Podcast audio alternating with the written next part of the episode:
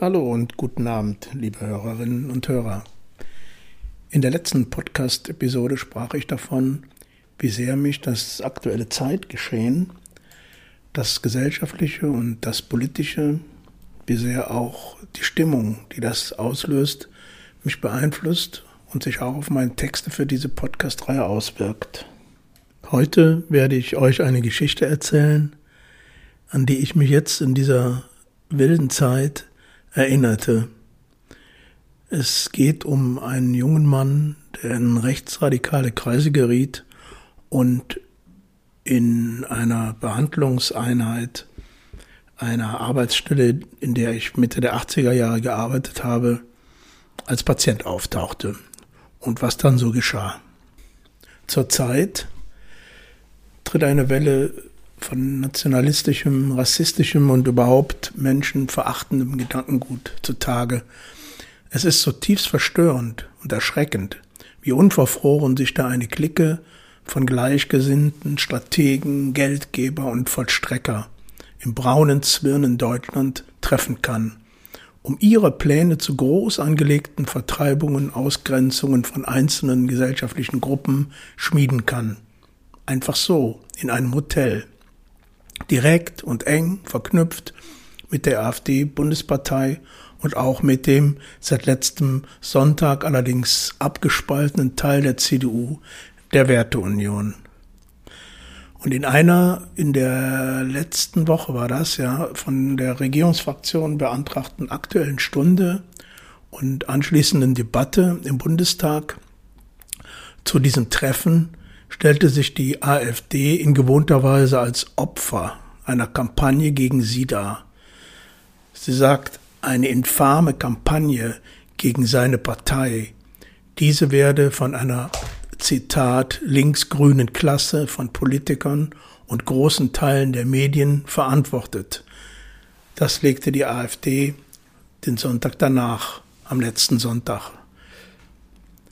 Dabei wird mit dieser Recherche des gemeinnützigen Medienhauses Korrektiv deutlich, wie sehr verschiedene rechtsextreme Gruppierungen wie und wie eng vernetzt sie und verflochten sie sind mit ihrem parlamentarischen Arm der AfD. Hört mal, was mein Podcast-Kollege und Bundeskanzler Scholz in seinem Videopodcast dazu gesagt hat. Denn das, was wir gerade hier in unserem Land erleben, geht uns wirklich alle an. Jede und jeden von uns. Ich sage es in aller Deutlichkeit und Härte. Rechtsextremisten greifen unsere Demokratie an. Sie wollen unseren Zusammenhalt zerstören. Bei diesem Gedanken läuft es einem eiskalt den Rücken herunter. Ja, und seit Wochen, seit zwei Wochen, gehen Zehntausende Menschen auf die Straße aus Protest gegen Rechtsextremismus, Rassismus und gegen das Erstarken der AfD. Das ist gut, finde ich, das ist nötig. Und es ist traurig, dass es wieder notwendig wird. Aber was hat das mit dem Thema meines Podcasts zu tun? Der da ist Psychiatrie, Sozialpsychiatrie und was damit so zusammenhängt. Nun, es geht, wie schon erwähnt, um den Einfluss der oben beschriebenen Ereignisse auf meine Erinnerungen. Und so kommt es dann nicht ganz überraschend zu meiner heutigen Geschichte. Es war in den 1980ern, vielleicht 1983 oder 84. Damals war ich in der ersten Tagesklinik in Köln beschäftigt.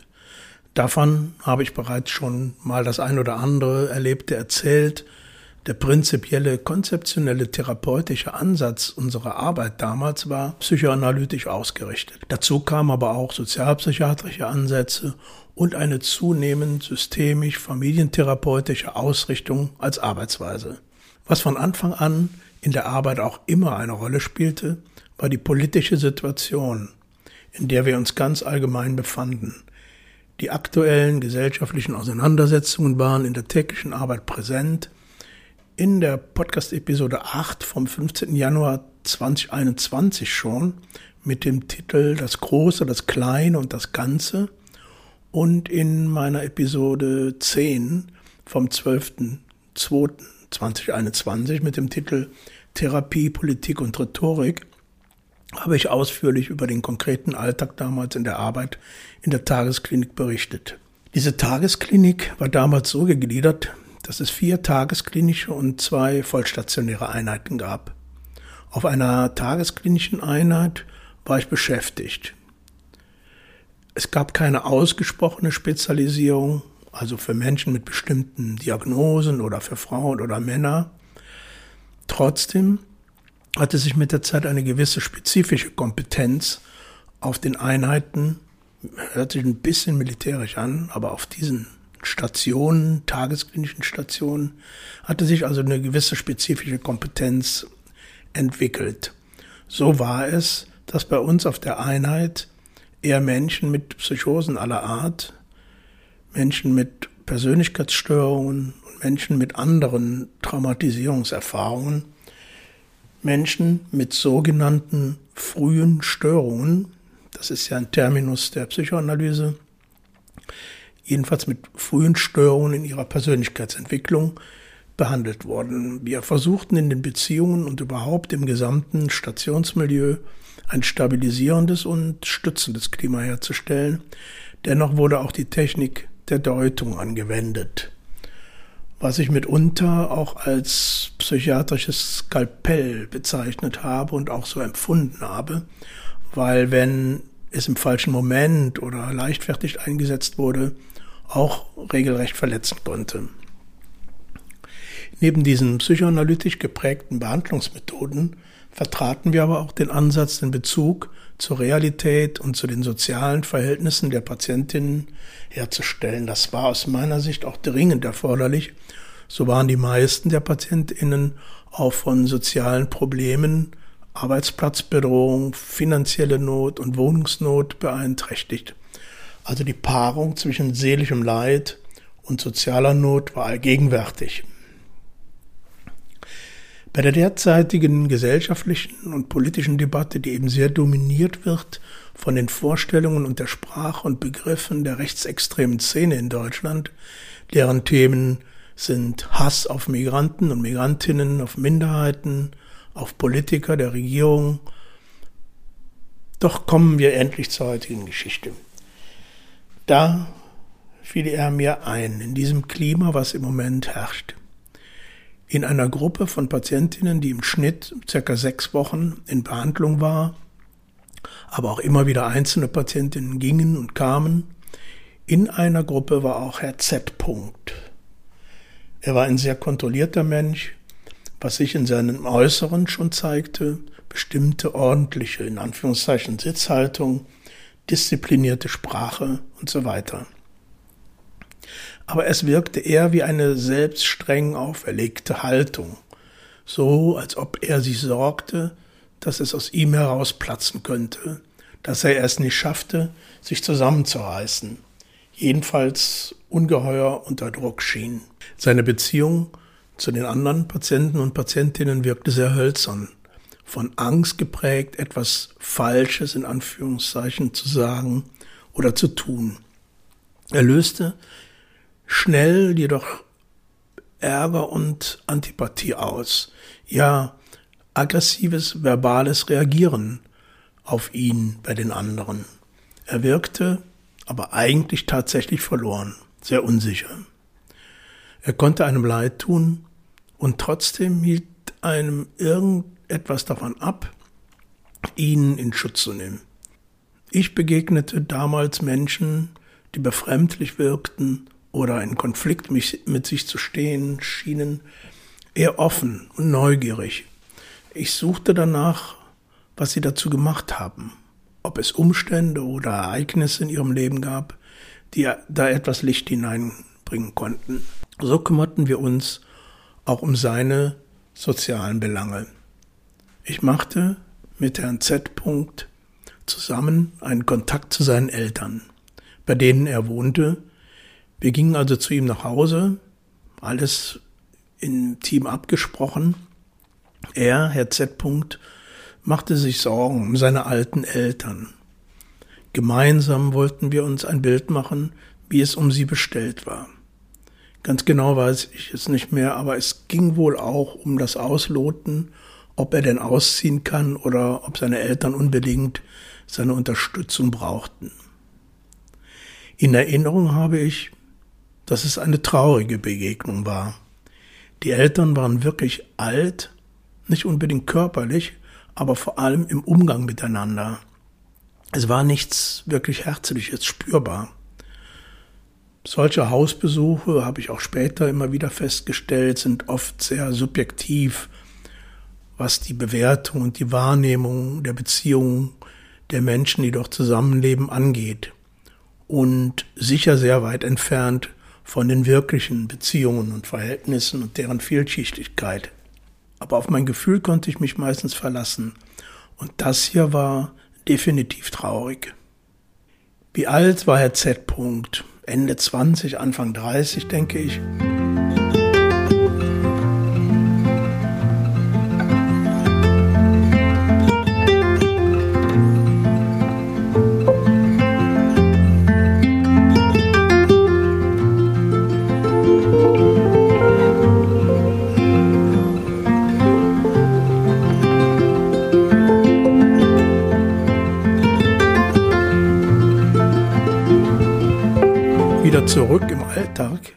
Klinikalltag, traten immer häufiger Situationen auf, in denen Herr Z. -Punkt entwertende Äußerungen über Ereignisse dort machte, aber auch über zunehmend über gesellschaftliche Ereignisse. Grob könnte ich heute sagen, damals hatte ich auch schon den Eindruck, war es eine konservative Haltung, die bei Herrn Z. Punkt deutlich wurde. Ich suche gerade nach einem Beispiel naja, vor allem Frauen gegenüber verhielt er sich so abwertend, entwertend. Solche Patientengruppen, die dort in Behandlung waren, waren immer sehr gemischt. Junge, ältere, mit sehr unterschiedlichen Lebensentwürfen, auch unterschiedlichen Vorstellungen, was für eine Gesellschaft denn bevorzugt wurde. Kurzum gesagt, Herr Z. Äußerungen wurden immer unangenehmer, immer deutlicher nicht nur mit konservativer, sondern vor allen Dingen mit rechter, rechtsradikaler Terminologie und Einschlägen. Es fiel mir, aber auch vielen anderen in der Gruppe und im Team zunehmend schwerer, sich neutral, unparteiisch den Äußerungen des Herrn Z. gegenüber zu verhalten. Es trat eine Stimmung ein, die darauf hinauslief, das Verhalten des Herrn Z. zu ignorieren, um nicht abgelenkt zu werden von seinem eigenen Therapieziel. Ich merkte damals, mich fing das immer mehr an zu nerven, ärgerlich zu machen. Ich verbrachte halbe Nächte damit, mir mit äh, Musik aus Kopfhörern einen klaren Kopf zu verschaffen. Ich wohnte nicht weit weg von der Klinik, also im selben Stadtviertel, und hatte es morgens nicht weit bis zum Stationsgeschehen. Der Spruch damals war immer, vom Bett in die Stationsversammlung. Ich verstand trotz aller Neugier und allem Interesse nicht die Motivation oder das Anliegen von Herrn Z. Punkt. Sich so provozierend zu verhalten. Was wollte er erreichen? Warum verharrte er so verbissen auf seine Haltung? Ich hatte immer mehr den Eindruck, dass dieser Herr Z. Punkt einfach neonazistische Standpunkte vertritt und das war überhaupt nicht vereinbar mit meiner Welteinstellung, mit meiner Haltung zu Menschen. Aber gleichzeitig dachte ich, dachten wir im Team, dieser Mann hat sich verrannt, der ist hilflos. Ich habe versucht, immer die Menschen in ihren Ansichten ernst zu nehmen, in dem, was sie sagen und meinen und ihre Äußerungen nicht vollständig auf ihre seelischen Nöte zu schieben. Das hat mir manches Mal Kritik bei Kolleginnen und Kollegen eingebracht ich dürfte die Äußerungen mancher Patientinnen jetzt doch nicht so ernst nehmen. Ich meinte aber, jeder Mensch trägt selbst Verantwortung für das, was er oder sie sagt oder tut. Wer denn sonst? Damit habe ich manch einen oder eine auch überfordert, das weiß ich. Aber wenn ich nicht mehr ernst nehme, was jemand sagt, nehme ich die Person doch als Ganzes nicht mehr ernst. In den 1980er Jahren lasen wir noch viel das Sternmagazin. Heute weiß ich gar nicht mehr, doch, doch, doch, ob es das noch gibt, wollte ich sagen. Doch, ich glaube schon. Jede Woche gab es damals eine neue Ausgabe des Sterns.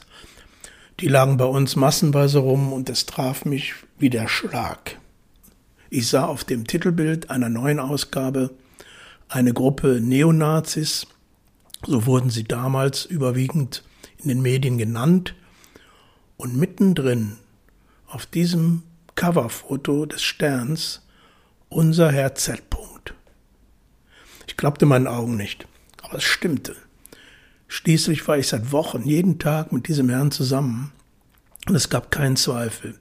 Er war es, Herr Z.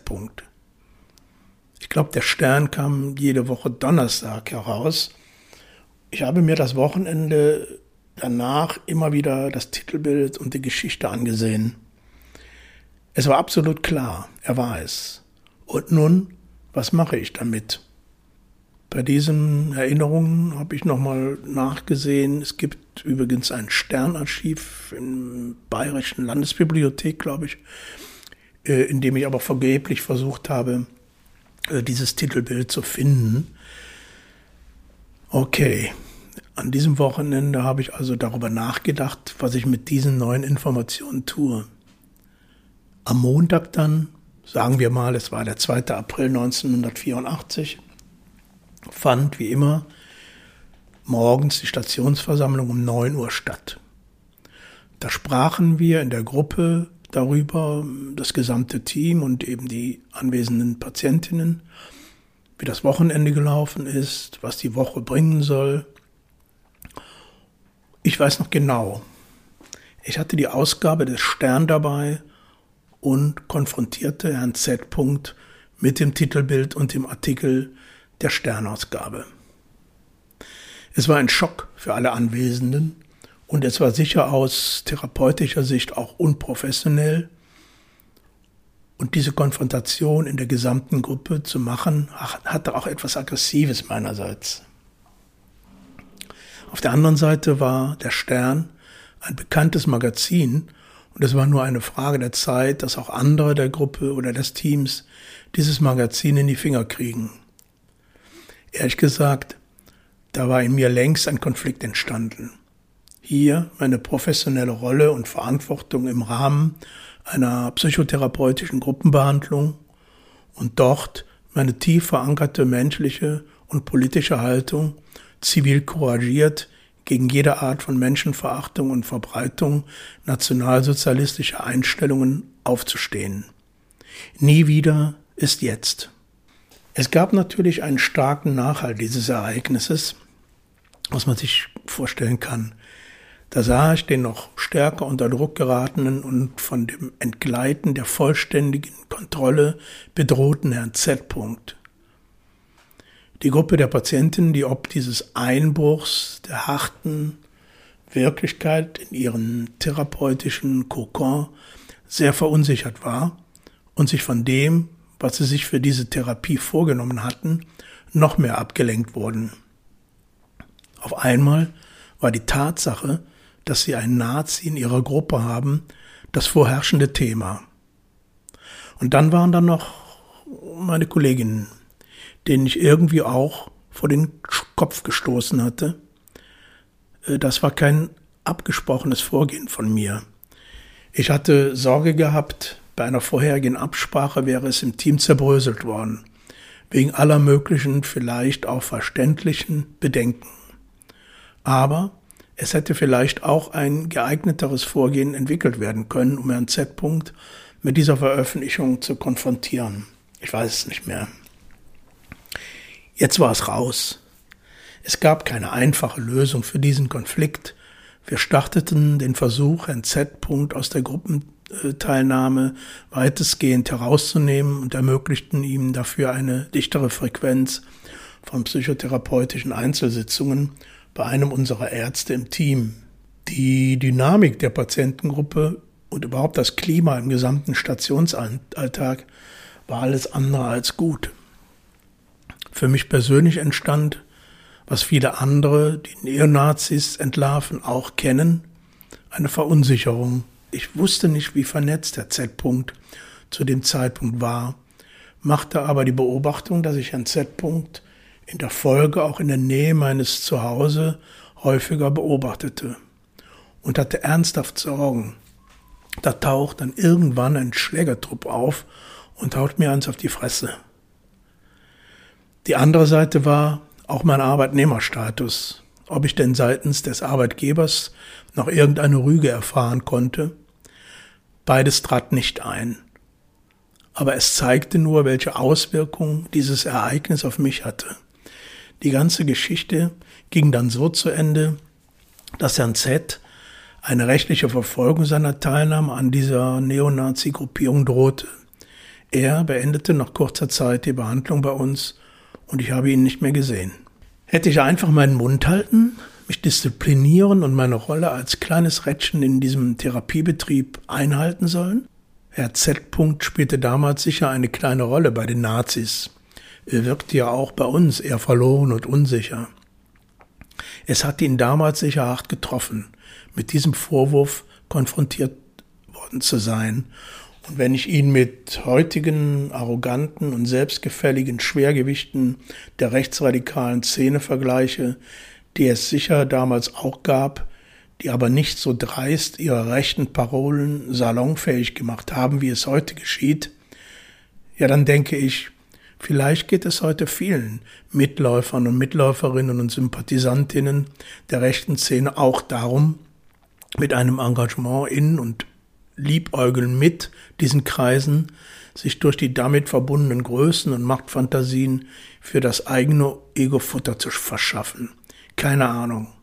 Wir laufen auch Gefahr, diese Haltungen schnell zu pathologisieren, es also nicht normal oder ähnlich zu betiteln.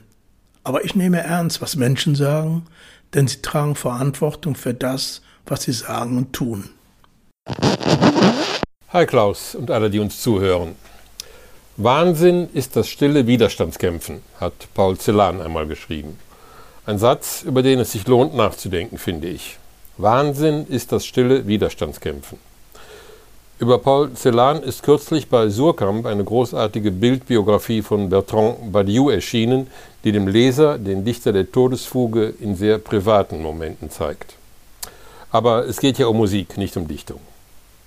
Heute also um einen Mann, auf den ich Ende der 60er Jahre gestoßen bin. Die Gruppe Pentangle hatte jedenfalls auf ihrem Album Sweet Child einen Song über den Viking of Sixth Avenue.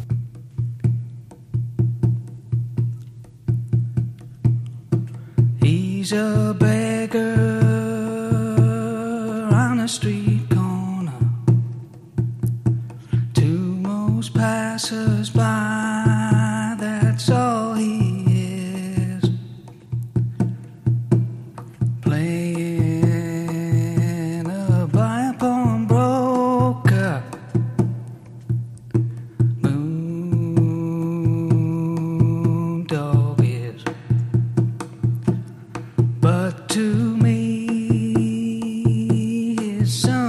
special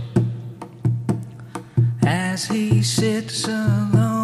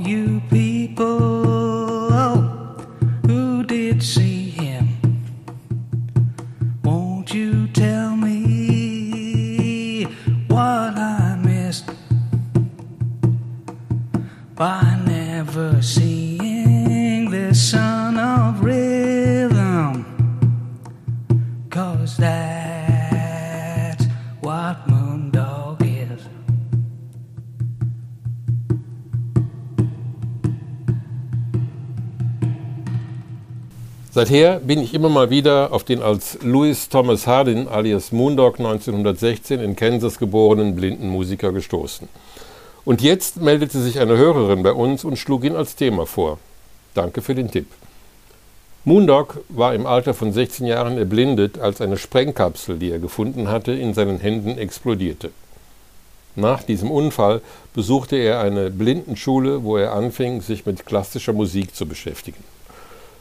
Er baute sich Instrumente selbst und lebte bis in den 70er Jahren als Straßenmusiker in New York und hauptsächlich an der Ecke 6th Avenue, 54. Straße. Er selbst sagte einmal, er sei in Amerika ein Europäer im Exil, weil sein Vater aus Skandinavien und seine Mutter aus Deutschland stammte.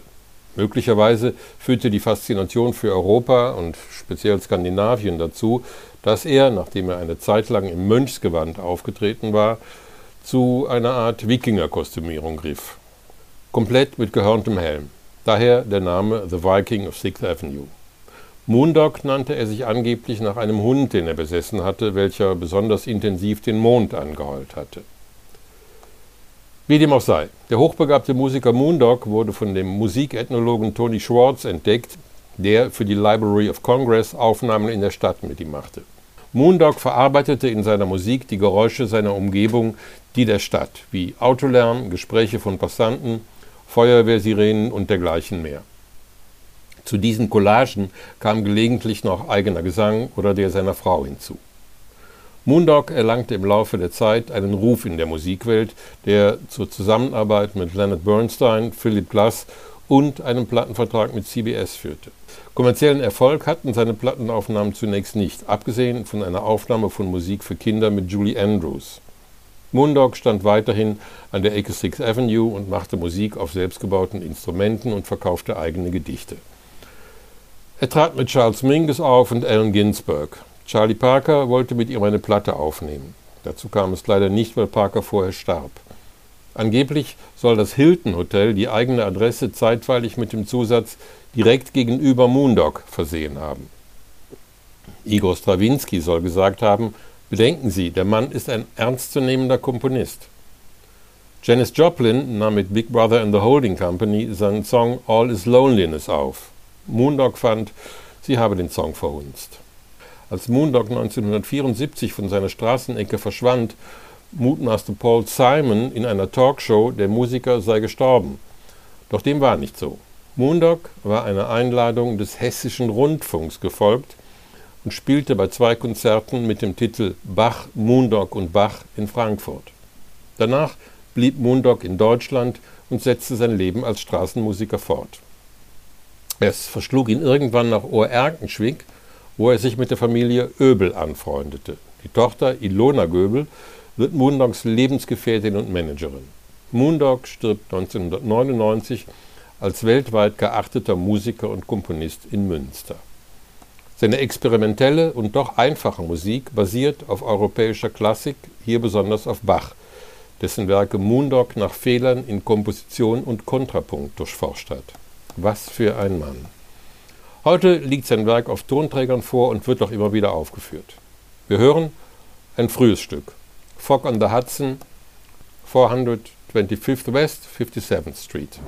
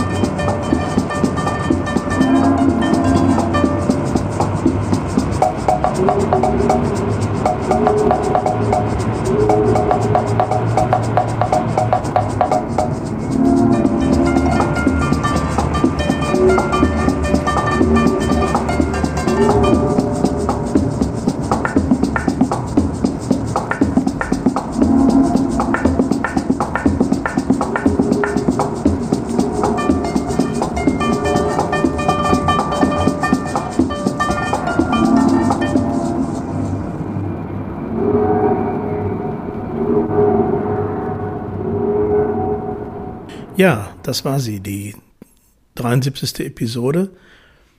Äh, es war vielleicht was dabei, auch wenn das Thema nicht ganz leicht ist. Aber das kann so ganz kommen, äh, wenn man im therapeutischen, wenn man im sozialen Bereich arbeitet, kommt man mit vielen verschiedenen Menschen zusammen. Da muss man sich auch auseinandersetzen mit Menschen, denen oder die einem nicht so ins Weltbild passen. Das finde ich ein schweres Thema, aber ich habe mal versucht, mit dieser Geschichte meine Erfahrung und Sichtweise darzustellen. Alles Gute, bis zum nächsten Mal. Tschüss.